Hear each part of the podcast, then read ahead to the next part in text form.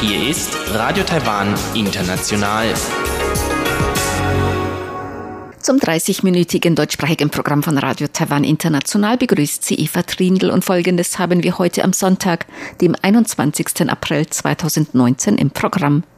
Im Wochenendmagazin führt Robert Stier ein Gespräch mit Peter Dahmer, dem Schulleiter des staatlichen beruflichen Zentrums Starnberg, über seine Taiwan-Reise, um sich im Rahmen einer Schulpartnerschaft mit der Donghai Senior High School auszutauschen.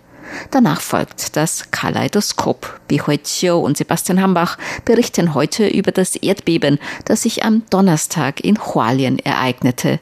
Nun zuerst Robert Stier im Gespräch mit Peter Dahmer über eine Schulpartnerschaft zwischen Starnberg und Taipei. Ja, herzlich willkommen alle miteinander beim Wochenendmagazin und am Telefon habe ich Herrn Peter Dahmer. Hallo. Hallo, grüß dich Gott. Ich bin Schulleiter am, am staatlichen beruflichen Zentrum in Starnberg. Das ist die Partnergemeinde. Wir haben ein gemeinsam mit Starnberg und Taipei eine Partnerschaft im politischen Bereich und wollen jetzt nach dem Bereich, dass, die, dass das Gymnasium in Kempfenhausen eine Partnerschaft hat, im beruflichen Bereich eine Partnerschaft gründen mit der Schule in Taipei. Wir werden am 28. von München starten und am 29. April diesen Jahres in Taipei landen und bis zum 4. Mai zuerst die Aquakultur im Süden besuchen und dann von Mittwoch bis Freitag die Schule äh, uns Informationen austauschen, was äh, das Bildungssystem in Deutschland betrifft, das duale Bildungssystem im beruflichen Bereich mit der Ausbildung der Lehrkräfte, mit entsprechenden äh, Vorstellungen von unserer Seite, was guter Unterricht betrifft und wie Bildung 4.0 in Deutschland funktioniert. Wir sind sehr interessiert an dem Austausch, was die Unterrichtssituation betrifft in Taipei, wie dort beruflicher Unterricht stattfindet und wie entsprechend Schulleitung äh, und Organisation einer Berufsschule abgehandelt wird. Gleichzeitig wollen wir erleben, wie auch wir beide uns auf die neue Herausforderung Bildung 4.0 vorbereiten. Wir möchten gerne Unterrichtsbesuche in der Schule beobachten und äh, als Ziel für unsere Bildungsreise sollte sein eine Partnerschaft zwischen unseren beiden Schulen, die wir im, im gleichen Bereich Lebensmitteltechnik beginnen möchten. Das bedeutet, wir haben in Starnberg die Ausbildung Anlagenbau und Lebensmitteltechnik und eine ähnliche Struktur ist auch in der Schule in Taipei, dieser Tung Hai Senior High School, vorhanden und in diesem Spektrum soll die erste Partnerschaft auch beginnen. Könnten Sie noch einmal für die Leute, die es nicht wissen, erzählen, was Bildung 4.0 bedeutet? Bildung 4.0 bedeutet die Herausforderung, genau wie Technik oder 4.0 bedeutet auch, wie soll technisch der Unterricht äh, entsprechend abgebildet werden in der Zukunft mit den neuen technischen Mitteln.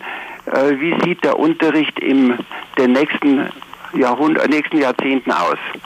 Also man geht weg von dem klassischen Modell der, des Frontalunterrichts hin äh, zu einer Situation, dass die Technik jetzt mit entsprechenden Ausstattungen, ob das Laptop-Klassen sind auf der einen Seite, ob das äh, eine Situation ist, dass man zu Hause den Stoff und Übungen abgreifen kann, was sozusagen von zu Hause auch, auch eine zweite Ebene abbildet, was berufliche Bildung betrifft. Ah, das ist interessant. Ähm, mit welchen Erwartungen fahren Sie nach Taipei? Also wir haben die Schulleitung im letzten Mai kennengelernt und aufgrund der Bereitschaft beiderseits zu lernen, möchten wir eine Partnerschaft abbilden, die, was das berufliche Schulwesen betrifft, ja sehr unterschiedlich ist, aber gleichzeitig von jedem System wir lernen könnten. Also wir möchten nicht sagen, dass das duale System äh, das einzige und beste ist, sondern wir möchten gerne von unserer Seite her die Stärken vom Bildungssystem, die berufliche Bildung betrifft in Taiwan, profitieren und uns entsprechend austauschen. Könnten Sie da noch ein bisschen mehr ins Detail gehen?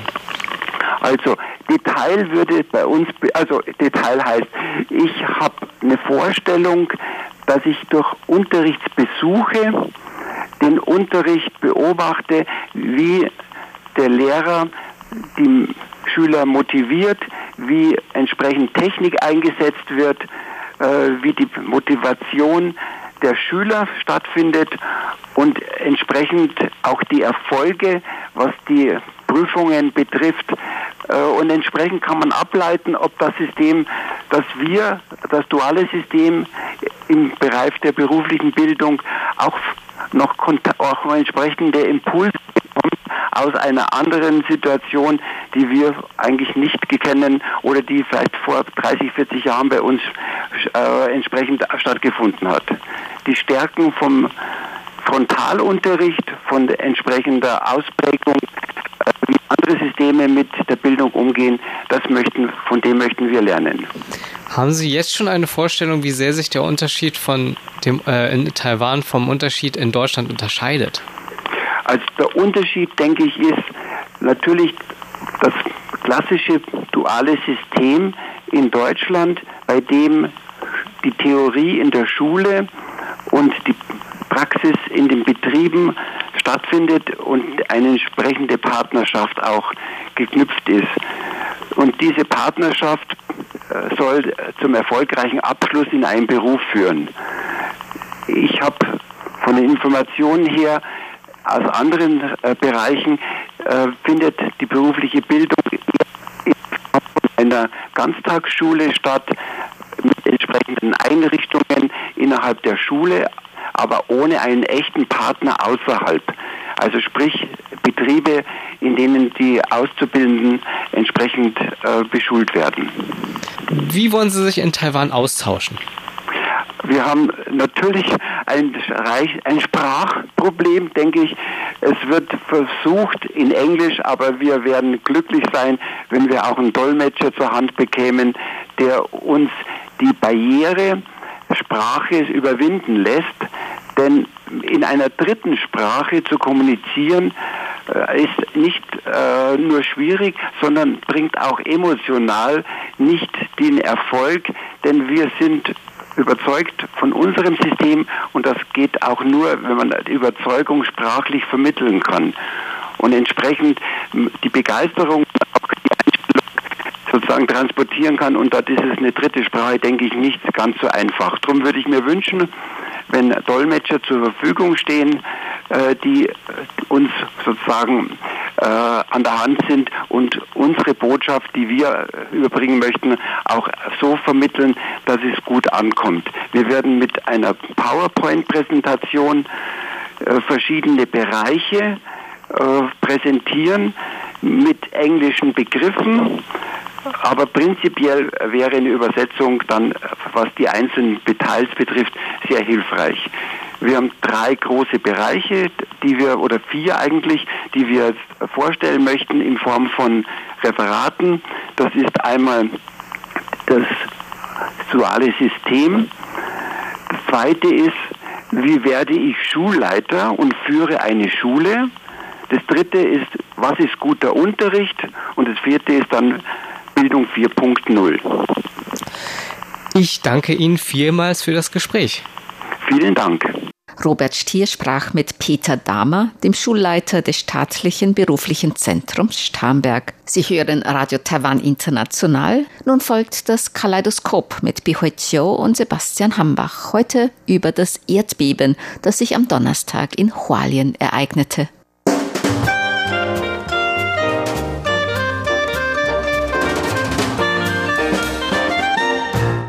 Herzlich willkommen, liebe Hörerinnen und Hörer, zu unserer Sendung Kaleidoskop. Am Mikrofon begrüßen Sie Sebastian Hambach und Chobi Hui.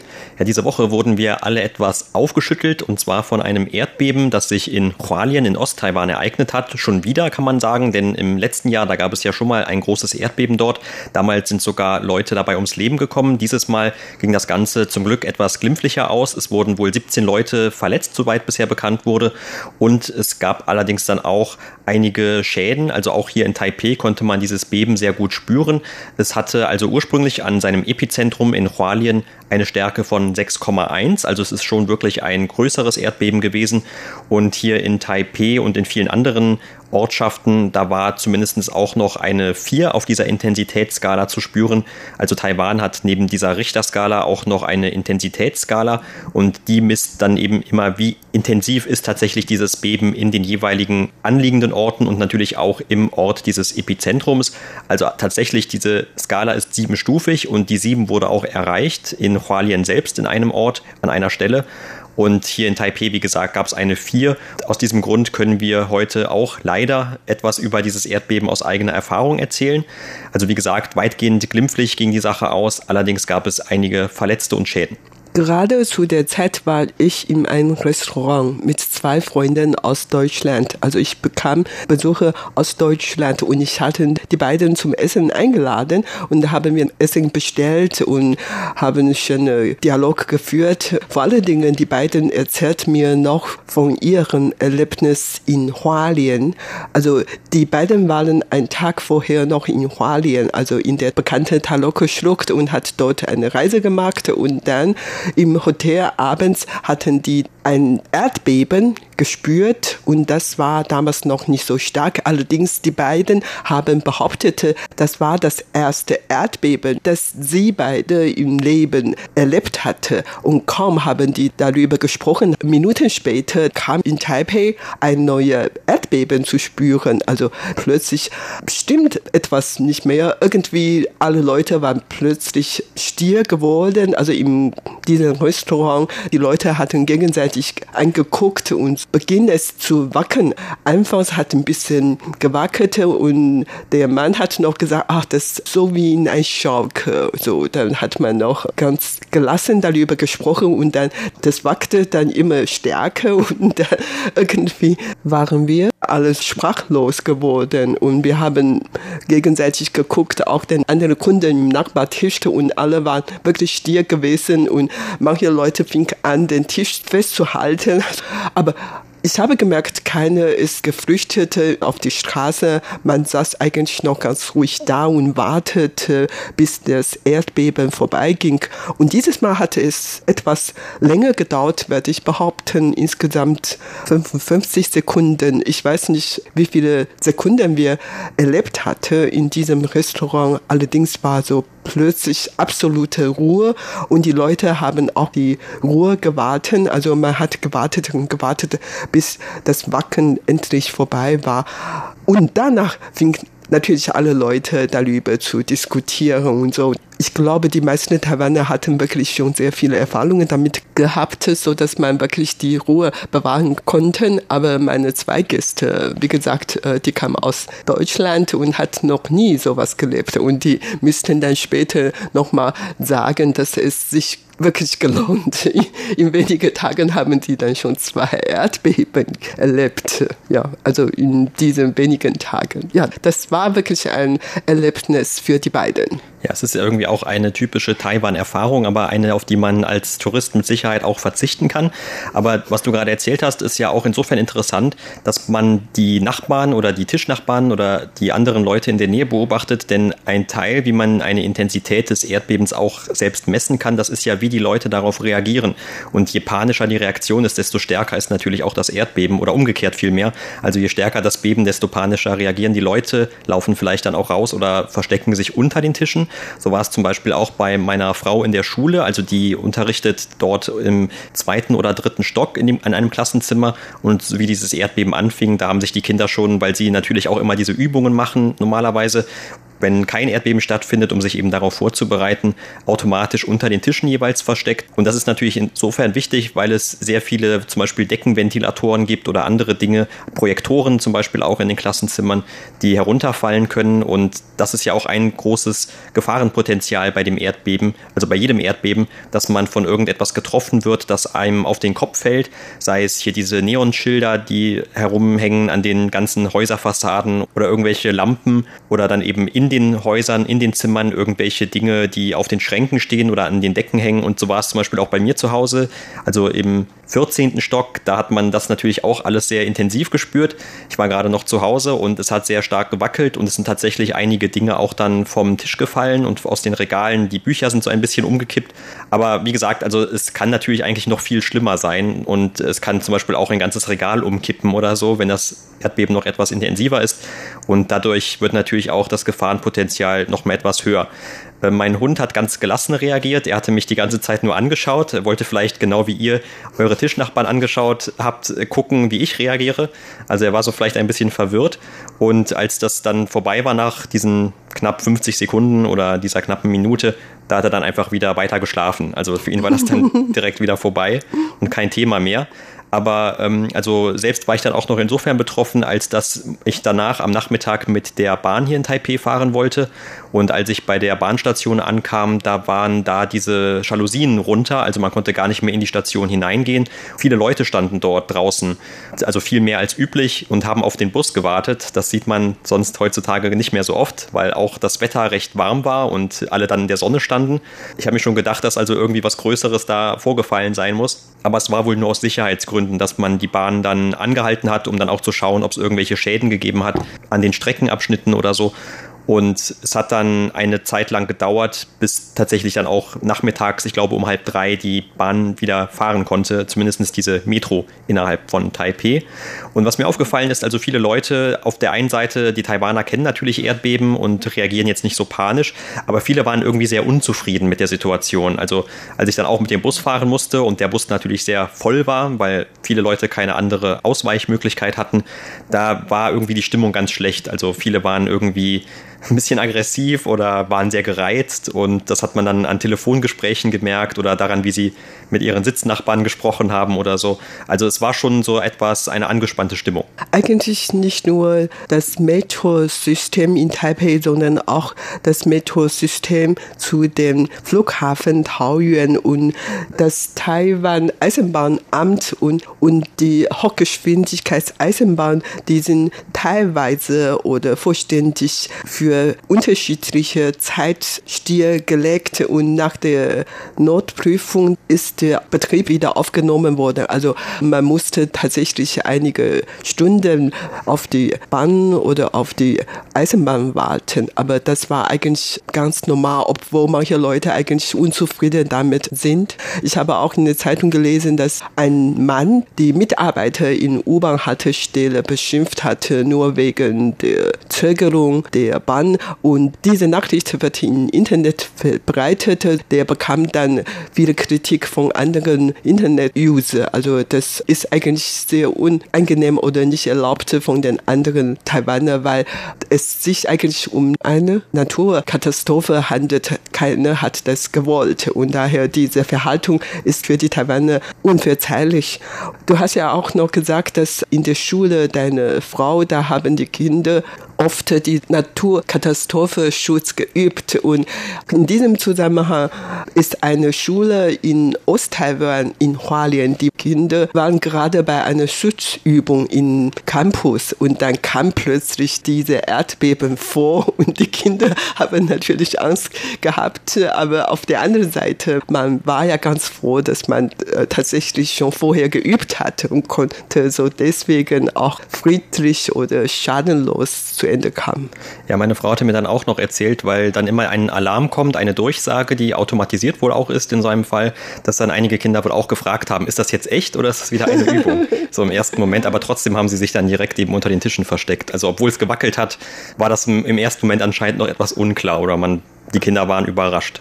Ja, also kommen wir noch mal zurück zu unserem Gespräch im Restaurant. Und wie gesagt, die beiden Gäste haben das zweite Erdbeben in kurzer Zeit in Taiwan erlebt. Und kaum haben wir diese Katastrophe erlebt hatte, haben wir alle in unserem Handy dann gemerkt, dass wir Notmitteilungen von dem Wetteramt bekommen. Und natürlich hat die Gäste das auch gelobt, obwohl diese Mitteilung eigentlich nichts geholfen hat hatte, weil die kam fast gleichzeitig mit dem Erdbeben zu uns. Allerdings äh, mindestens freuen wir uns, dass wir äh, mitgeteilt wurden. Hinterher hatten die Leute in Hsinchu, Miaoli und Taoyuan im Nordmitte Taiwan. Und in diesem Gegend konnten die Leute nicht die Mitteilung von dem Wetteramt bekommen und die hatten das Wetteramt kritisiert.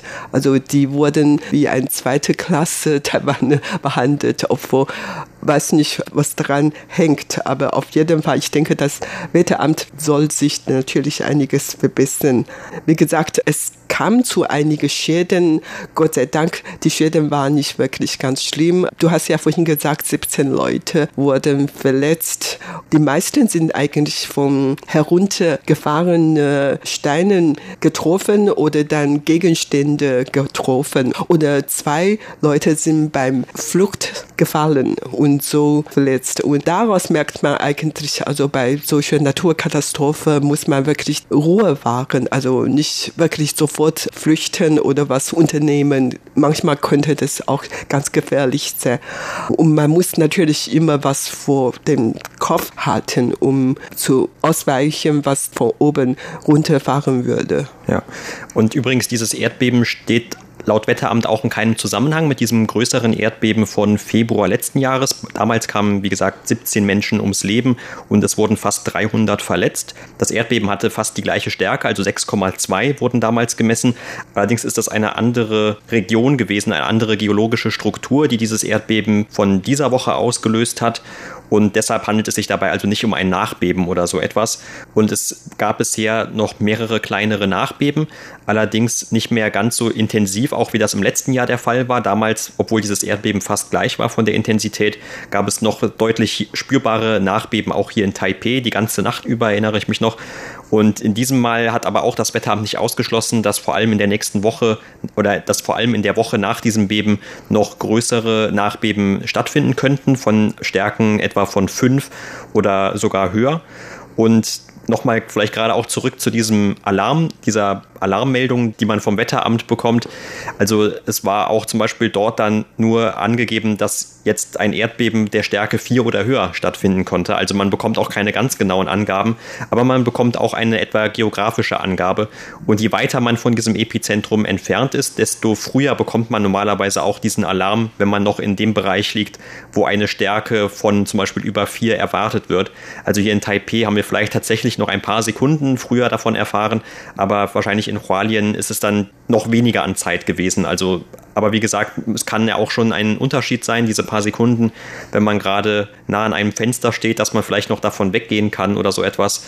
Und das ist sicherlich ganz sinnvoll, wenn man diese Technik jetzt schon hat. Und in Zukunft kann sie ja noch besser werden oder noch genauer werden. Ja, also das Wetteramt hat angekündigt, dass in den nächsten Tagen noch mehrere Nachbeben vorkommen würde. Im Jahr wird sich zwei bis drei Erdbeben über die Stärke von sechs in Taiwan ereignet und ein Wetteramtbeamter hat gesagt, dass am vergangenen Donnerstag schon ein Erdbeben über die Stärke 6 ereignete. Mit anderen Worten, dann im Rest des Jahres werden wahrscheinlich nur noch ein oder zwei sich ereignen. Der meint ja, das ist vielleicht auch nicht ganz schlecht, dass dann die Energie so dadurch ausgelassen hat und dann es ähm, hat kein richtig große Gefahr darstellt. Vielleicht ist das auch gar nicht schlecht für Taiwan. Ja, übrigens, wir wollen natürlich nicht immer nur von Taipei sprechen, wenn ein Erdbeben sich ereignet hat, aber dadurch, dass wir ja selber hier sind oder dass auch viele Geschäfte, viele Unternehmen und auch die Regierungsgebäude und so weiter hier sind, dann ist natürlich das schon irgendwie auch immer ein Fokus der Aufmerksamkeit und hier in Taipei steht ja auch das höchste Gebäude Taiwans, nämlich dieser Taipei 101. Und der hat ja extra als Schutz gegen Erdbeben eine riesige Kugel oben in dem Gebäude drin hängen, die diese Schwankungen, die bei einem Erdbeben entstehen können, ausgleichen soll. Und es hieß dann tatsächlich auch von dem Management dieses Gebäudes, dass jetzt bei diesem Erdbeben die größten Schwankungen bisher überhaupt gemessen wurde. Also das Gebäude wurde damals 2004 eröffnet und hatte also nicht mehr dieses große Erdbeben aus dem Jahr 1999 als fertiger Bau zumindest miterlebt.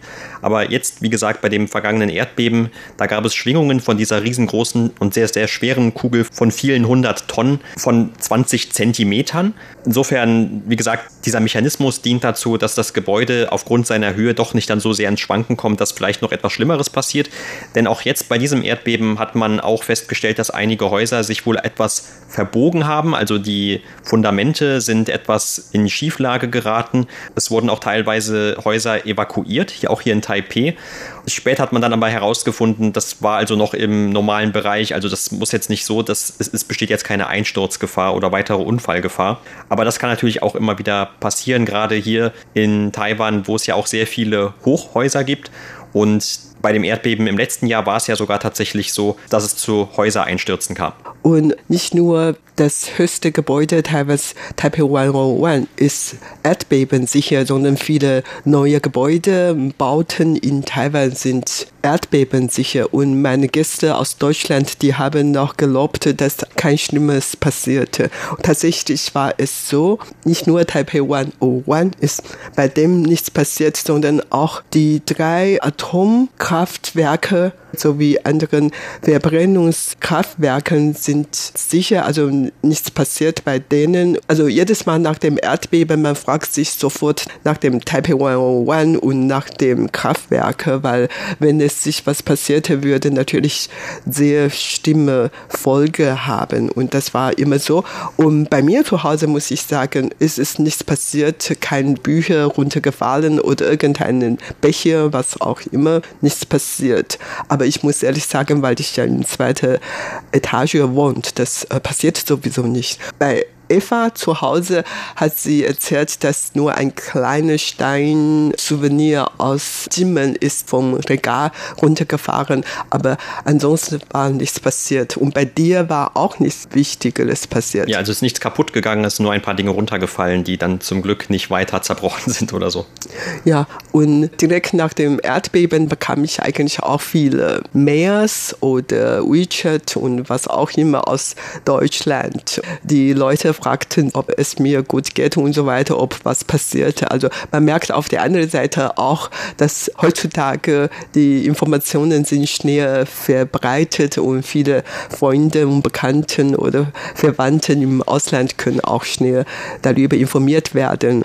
Wie gesagt, bei uns persönlich ist nichts passiert, aber überhaupt muss ich sagen, dass die Schäden eigentlich sich an Grenzen gehalten, also nicht wirklich Schlimmes passiert. Natürlich, wir müssen bisschen gucken, ob in der Zukunft noch stärkere Erdbeben vorkommen würde. Das war's für heute in unserer Sendung Kaleidoskop. Vielen Dank für das Zuhören. Am Mikrofon waren Sebastian Hambach und Chobi Hui. Sie hörten das deutschsprachige Programm von Radio Taiwan International am Sonntag, dem 21. April 2019. Kommentare Anregungen und Fragen können Sie an unsere E-Mail-Adresse deutsch.rti.org.tw schreiben oder an unsere Postanschrift Radio Taiwan International German Service PO Box 123-199 Taipei 11199 Taiwan.